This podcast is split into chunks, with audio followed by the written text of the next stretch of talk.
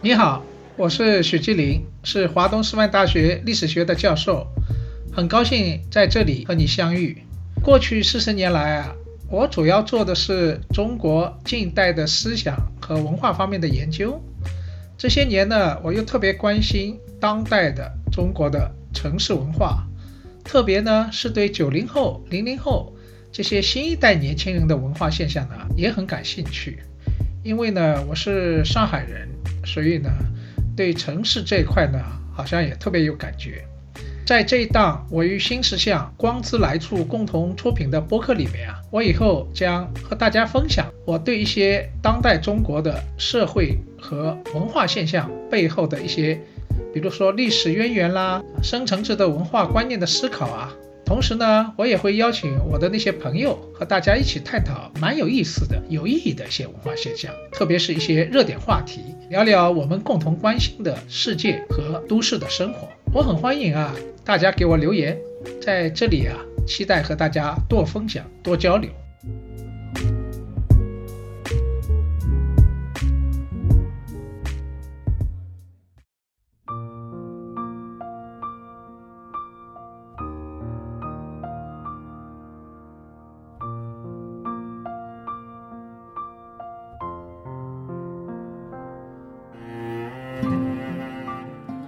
大家好，一年一度的母亲节又要到了。今天，我想借这个播客的空间和时间，和大家谈一谈一个私人话题，就是我的母亲。好人为何受苦？我的母亲呢，是在二零二零年的十二月三号离开了我们，她享年九十二岁。那天下午。我正在学校给研究生上课，我姐姐给我打电话，说母亲在养老院里不行了，救护车送到了医院。我当时以为她还只是一般的病，本来晚上还有一个同学刚刚结婚，带来了酒，师生想好好庆祝一下，但是我姐姐又打来电话说不行了，你赶快来吧。等我赶到医院，母亲已经在抢救当中。当天深夜十一点多的时候走了。虽然不是晴天霹雳，但是对我们来说也很意外，因为在那年的十月份，两个月以前，他刚刚住过医院，因为他是糖尿病，并发症发作。刚刚从死神中抢救回来，我们本来以为母亲的身体本钱比较足，没想到只有短短两个月就耗尽了最后的能源，走的是那样的匆忙，从到医院到停止心跳，仅仅只有六个小时。在母亲走了以后，我就在想，我最后一次见她。那个时候，我最后一次到养老院去看母亲。那天阳光很好，我搀扶着她在院子里走了一大圈。母亲的状态很好，脑子也变得很清晰，好像不像一个刚刚出院、从死亡线上抢救回来的病人。我还以为母亲有长寿基因，还能活上个十年，甚至更长。因为前不久，上海疫情复发，养老院再也不许家属探望，所有传来的消息都是好的。在去世之前，自己还吃了一大碗面条，但没想到，短短的六个小时，母亲竟然走了。就这样让我们在感情上猝不及防，无法相信，短短的六个小时。竟然已经天人两隔。母亲生前一直不愿意麻烦别人，她离开的时候依然是这样，没有给人间增添任何的麻烦。令人欣慰的是，母亲走的时候非常安详，脸上带着微笑，像婴儿一般的熟睡，连为他插身的护工都说，说很少有看到这样的老人家，走的时候像睡着一样。我想，母亲一定在做一个好梦，梦见了光越来越近，走入了天堂。几乎所有认识母亲的人，都会由衷地称赞她的为人，她的温和与善良。假如一个人的一生幸福平淡，那么这仅仅是凡人的美德；但母亲的一生，却有着常人所难以承受的多难的命运。母亲走了以后，我一直在想，一个平凡的女性，究竟是靠一种什么样的意志，支撑着走过来的呢？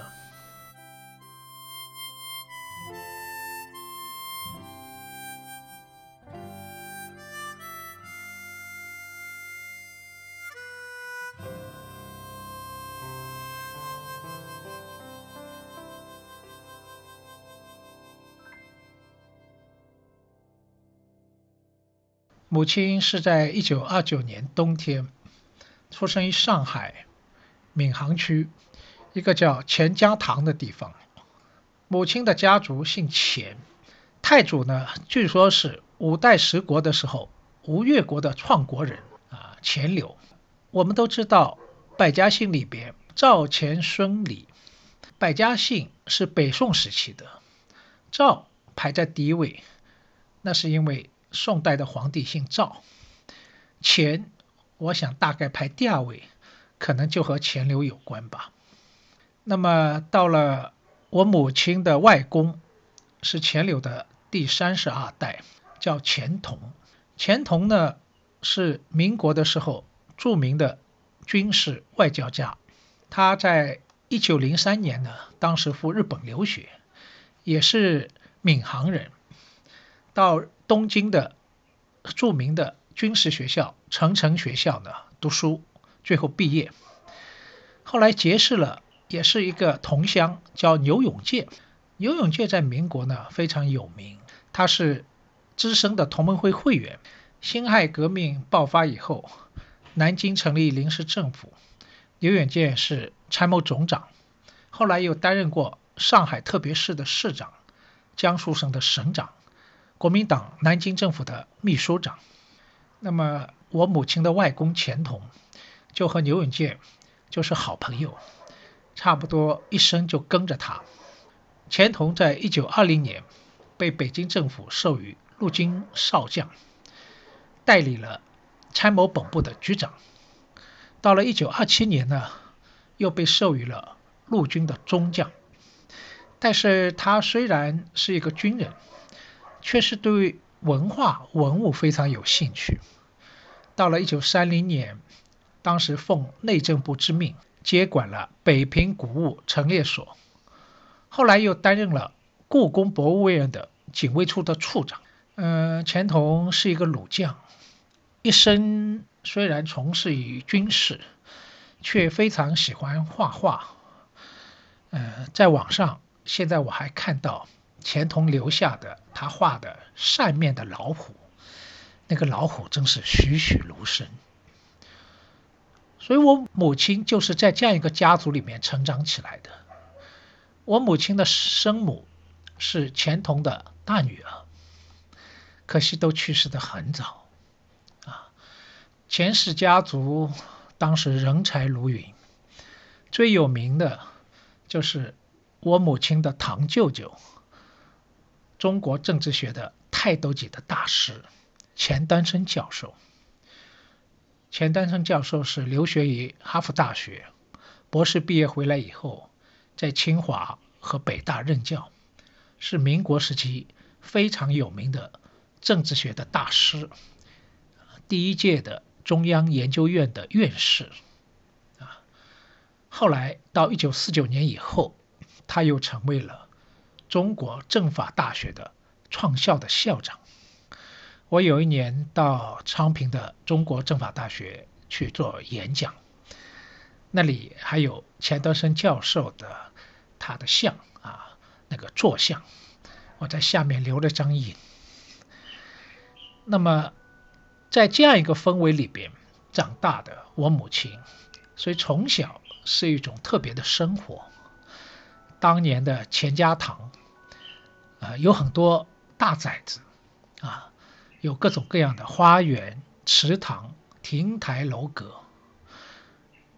我母亲晚年不喜欢旅游，有时候带她出去玩，母亲总是说：“我小时候在外婆家里都看到过的。”我们当时不信，以为母亲脑子坏了，怎么可能？往往到一处美景。就会和母亲开玩笑，说：“这是你外婆家有的吗？”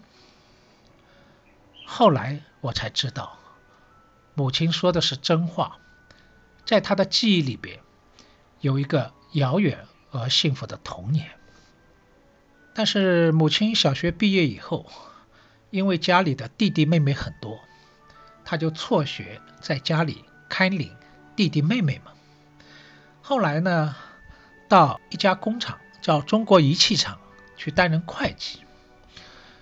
我母亲啊，虽然是小学毕业，但是她对数字和计算有特别的敏感和爱好啊。晚年她在家里啊帮我买菜，她会把每一笔买菜的钱都向账本上记得清清楚楚。我有时候说你不必啦，我不会给你算账的。但是他依然有这个习惯，有这个爱好。等到他生命的最后几年，他得了老年痴呆症，很多都忘记了。后来最后一年，我去看母亲，他甚至连我的名字都忘记了。但是陪他在养老院散步的时候，他依然可以在一排私家车里边。认出我的车牌号。母亲的对数字的记忆特别好，她工作呢也特别认真。在上个世纪六十年代，她是厂里的劳动模范。那个时候，地质部部长何长工先生到工厂视察的时候，还特别和母亲呢握手。与我父亲的相识，是我母亲生命的转折点。我父亲呢是绍兴人，呃，我父亲这一系在从爷爷这一代就从绍兴移民到了上海，家里好几个长辈都在商务印书馆啊做编辑。我父亲呢到了抗战的时候，一九四三年考取了在昆明的西南联合大学，啊，最后到一九四七年。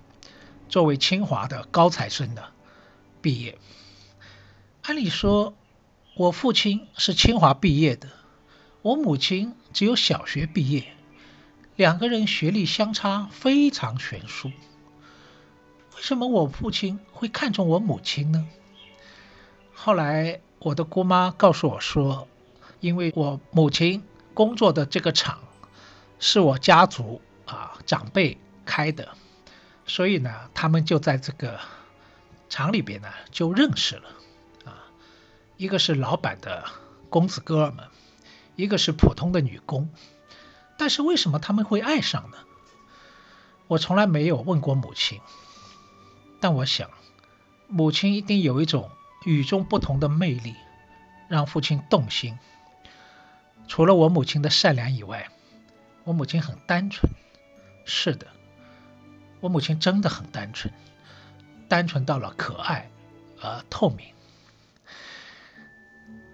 我父母结婚以后，本来他们也会像很多夫妻一样，过那种单纯和小康的生活。但是到了一九五六年的夏天，家里发生了一个大变故。我父亲当时是华东设计院的专家。到北京去开会，当时中国正处于第一次五年计划期间。为了一个项目，父亲和苏联来来的专家呢辩论，最后呢，我父亲的方案通过了。父亲大概很高兴，但是父亲呢有高血压病，但是他自己工作太忙，没有太在意。这年夏天是特别的热。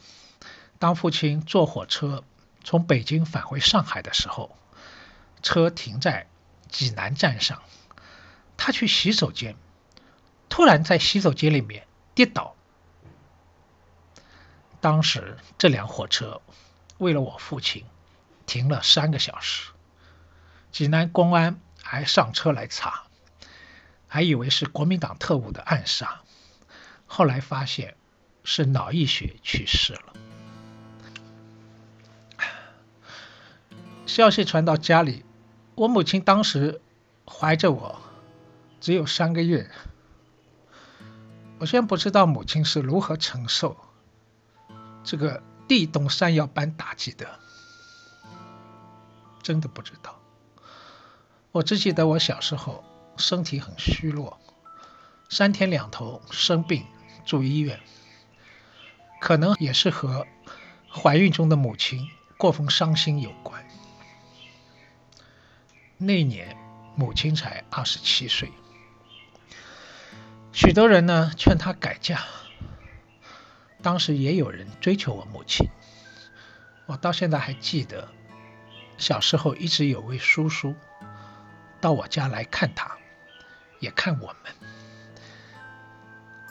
那个叔叔实际上当时对我母亲很有点意思，但是我母亲想了半天。他想到我姐姐，我姐姐比我大两岁，还有我。他想到一对还在幼儿中的儿女，到了新的家庭以后，可能会受歧视。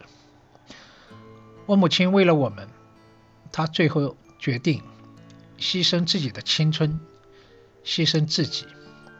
这个牺牲，牺牲了一辈子。我记得我童年的记忆都是和母亲在一起，很有点相依为命的感觉。我也记得小时候，在我一岁不到的时候，躺在摇篮里面，因为冬天，这个脚底下的热水袋突然被我踢破了，滚烫的热水把我的小脚都烫伤。我觉得那个时候还不知道，以为我的哭是因为别的原因，后来才知道我被烫伤了，送到医院。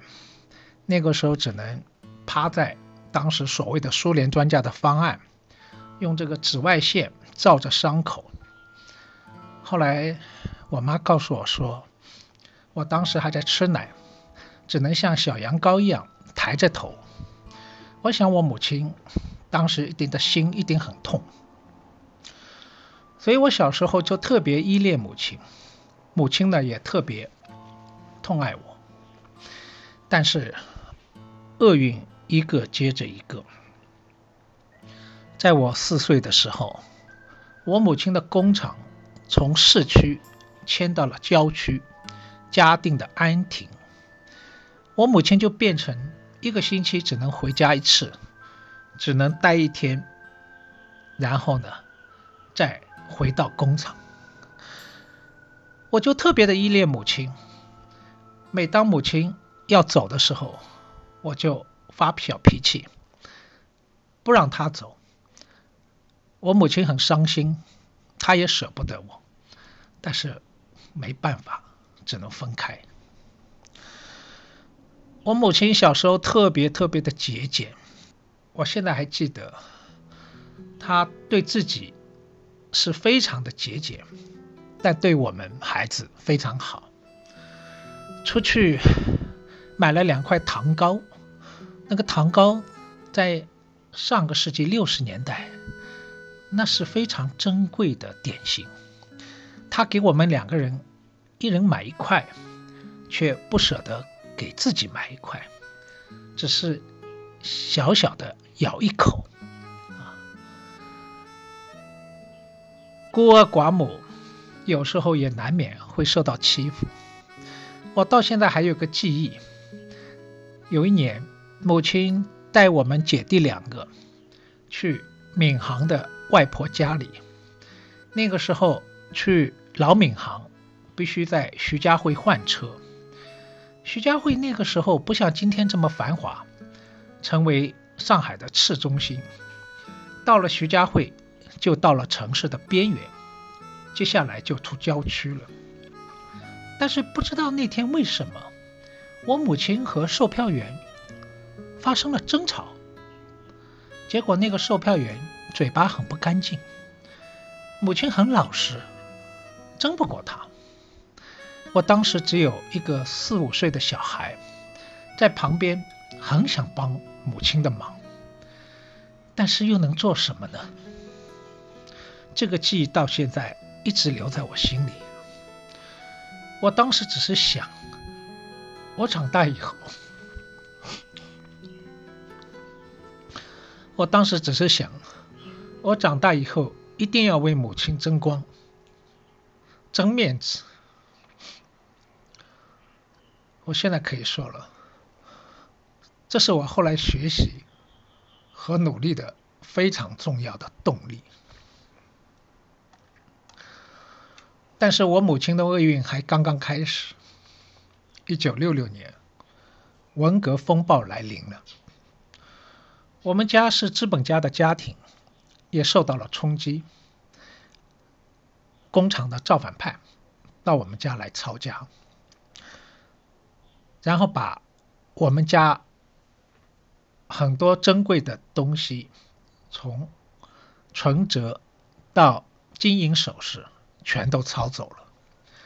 那很多都是我母亲半辈子省吃俭用、辛苦赚下的那些。存款和首饰都一并被抄走了，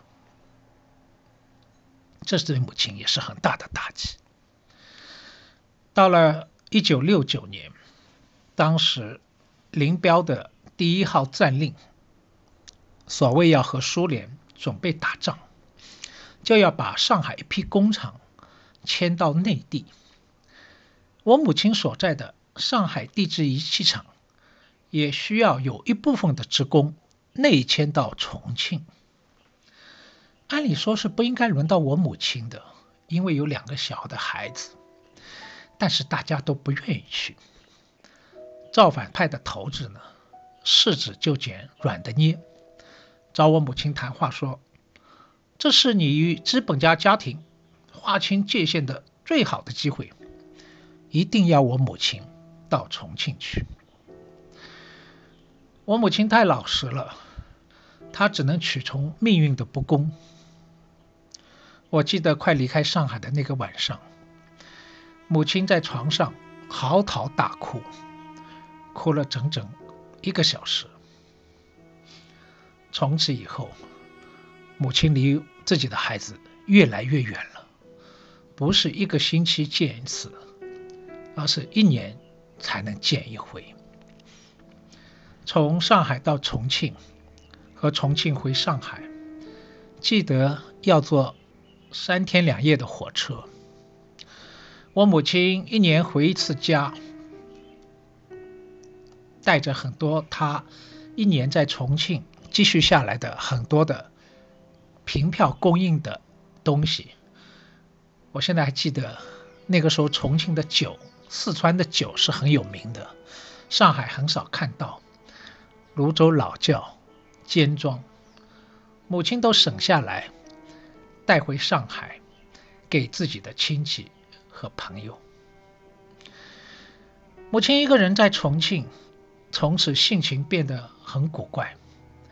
然后长期的分离生活呢，使得母亲和孩子虽然有很深的感情，但是彼此之间生活差异太大。后来一年一次的相聚，特别是退休回复以后啊，生活中的摩擦就浮出了水面，这常常让母亲有点伤心。如今我回想，我也很后悔，觉得自己我们做子女的不懂事，过于任性，对母亲缺乏孝心。但是我不得不说，这也是那个时代。给我们家庭留下的精神的创伤。母亲这一生经历的命运磨难，很少有人可以相比。一些比他幸运多的老人，常常怨天怨地，牢骚满腹。很多年轻人也是这样，稍微遭受点挫折，就觉得活下去的勇气也没有了。但是为什么我的母亲面对苦难的时候，却有一种安之若素的平静？她是怎么做到的呢？母亲走了以后，我一直在想这个问题。我发现，在母亲身上有两种传统中国文化的气质，一个是与世无争，另外一个是知足认命。先说与世无争吧。老子说过：“上善如水，水善利万物而不争。”我母亲的性格就像水一样，非常的柔弱，但是内在是很刚强的。柔弱胜刚强。张子也说过一段话，这句话的意思说：啊，人和草啊，在刚刚出生的时候都是很柔弱的。而将近死亡的时候，才呈现出僵硬的状态。庄子说：“柔弱是有生命力的表现，它具有弹性；而坚强反而是缺乏弹性，过于僵硬，是缺乏内在的生命力。”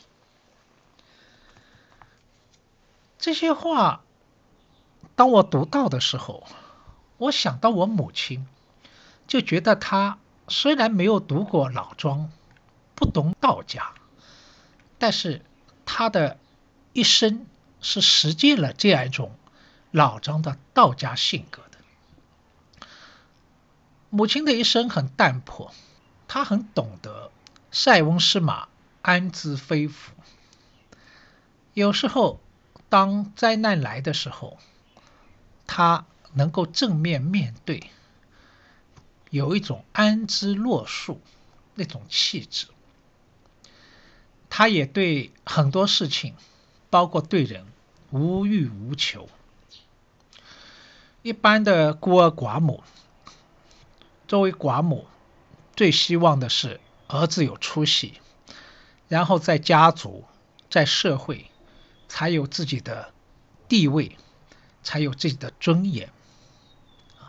所以往往。孤儿寡母，母亲对儿子的期待就特别的高，甚至会成为虎妈。但是我母亲从小到大，从来没有对我有格外的要求。她可以说是宠我，但是这种宠也有一种智慧。她听凭我的个性自由发展，只要儿子是喜欢的。他都愿意接受，而且很快乐的接受。所以在整个家族里面，对我最宽容的是我母亲。不管我做对什么，甚至做错什么，母亲晚年最大的幸福是别人、亲戚、邻居夸奖他，说你有一个很有出息的儿子。我那个时候就看到母亲脸上就是有一种有点害羞的，但又一种小小满足的笑。我想，这是我对母亲一生最大的一个回报。母亲对自己很淡泊，但是对别人都很有善意，常常是以德报怨。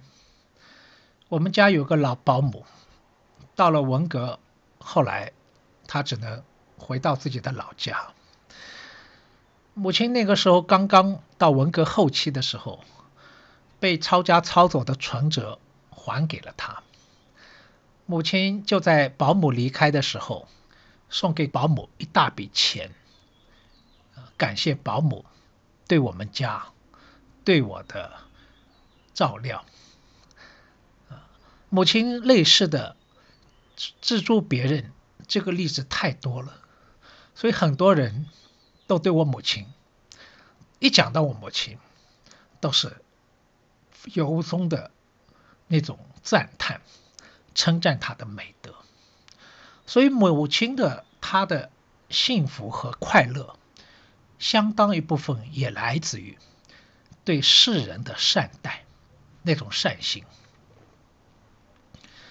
第二个能够支撑母亲的，可以说叫知足认命。母亲晚年的时候，讲到任何事情，无论是幸运的还是不幸的，最后都归结为命。他常说的四个字是“天生天化”。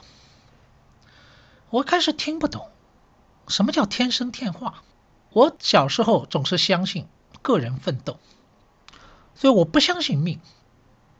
我觉得个人的一切都是靠自己努力才能成功的，啊！但是我母亲不信，母亲把一切都归结为命。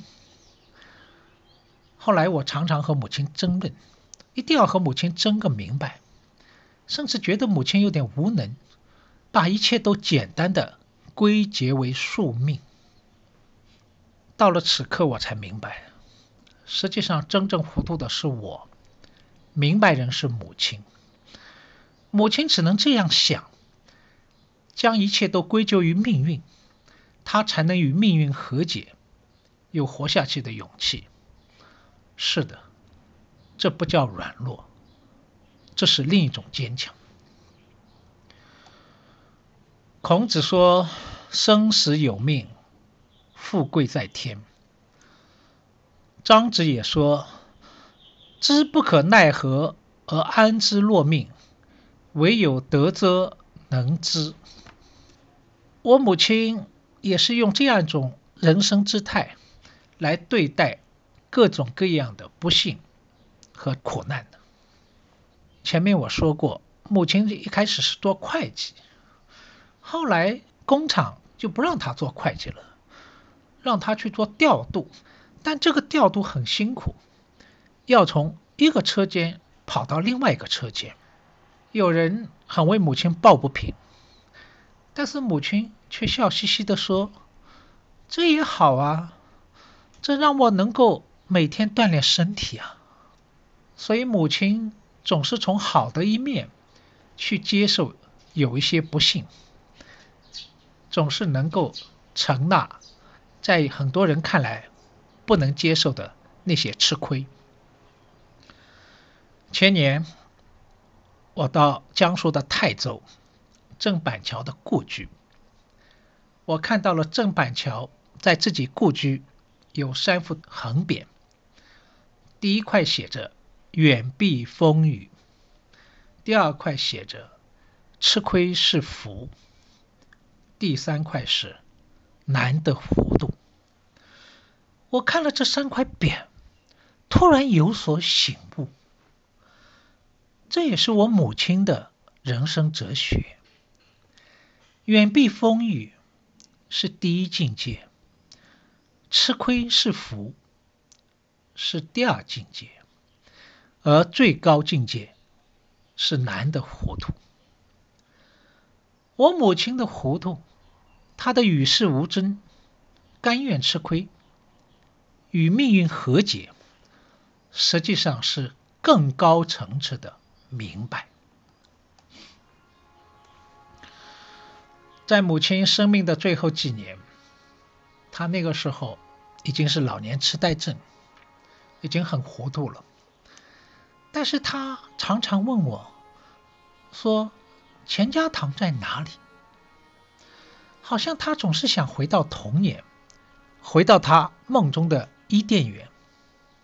一直到前年，我为北京大学为纪念钱端升教授诞辰一百二十周年的会议撰写研究论文的时候，我才找到了钱家堂的确切的位置。原来，母亲生前居住的养老院就坐落在。钱家塘的地区。这让我有点内心有点安慰。这不是纯粹的巧合。母亲回家了，回到了童年的伊甸园。后来，我们送别母亲的那个殡仪馆，也距离母亲的老家也不过两公里而已。母亲终于回到了自己童年的伊甸园，那是梦中的天堂啊！回首母亲的一生，也许我们会悲愤的质问：好人为何受苦？但是母亲不会如此愤怒。她面对不公的命运，总是以德报怨，以善化恶。在她的心里，只有爱，而不懂得恨。好人为何受苦这个问题，是圣经里面的提出来的，和约伯的故事有关。这个故事是讲有一个非常虔诚的。崇拜、信仰上帝的人，这个艺人叫约伯，他生活很幸福，有七个儿子，三个闺女，家里还有五百头牛，七千只羊，五百条毛驴，还有三千匹骆驼，还有好多仆人。可以说，约伯是当地很有名望的富豪了。上帝就很欣赏他。说：“你看，这个约伯是最有忠诚的仆人，但是魔鬼撒旦啊，就在旁边就说坏话，说他之所以忠诚你，是因为信仰你有好处啊。如果他没有好处，你看看他还会不会信仰你？”哎这个上帝竟然说：“那好啊，你就下凡去考验考验他吧。”结果，魔鬼撒旦就来到了人间，施了各种妖法，让这个约伯家里所有的牲口都死了，连七个儿子和三个闺女都房子塌了，也死了，自己生了一个。很古怪的皮肤病，又痛又痒，简直是痛不欲生，只能每天泡在河里。然后约伯的老婆就不高兴了，说：“你看看，你看看，你信仰上帝有什么好处呢？”但是约伯却不这么想，他说：“我信仰上帝，和我到底是幸福。”还是不信，没有关系。上帝给我们什么，我们就要承受。所以后来约伯作为一个艺人，最后进了天堂。这个故事就告诉我们，好人也会受苦，在通向天堂的路上，不是铺满了鲜花。是幸福快乐，而有时候往往是什么？充满了荆棘，各种的苦难。而是越多的苦难，反而越能考验人，让人坚定，最后能够进入天堂。所以母亲走的时候，我就在想，他好人受了一辈子的苦。也因此进了天堂，终于在天堂里面和我父亲相会了，过着永远不分开的日子。让我欣慰的时候，母亲临走的时候，内心是安宁的。我最后一次去养老院看她，那天阳光很好，我搀扶着她，在院子里面走了一大圈儿。母亲状态很好，脑子也变得清晰，不像刚刚出院、从死亡线上抢救回来的病人。母亲在生命的最后一刻是很安宁的，走的也很平静。也许这是她一生最后一刻的幸福。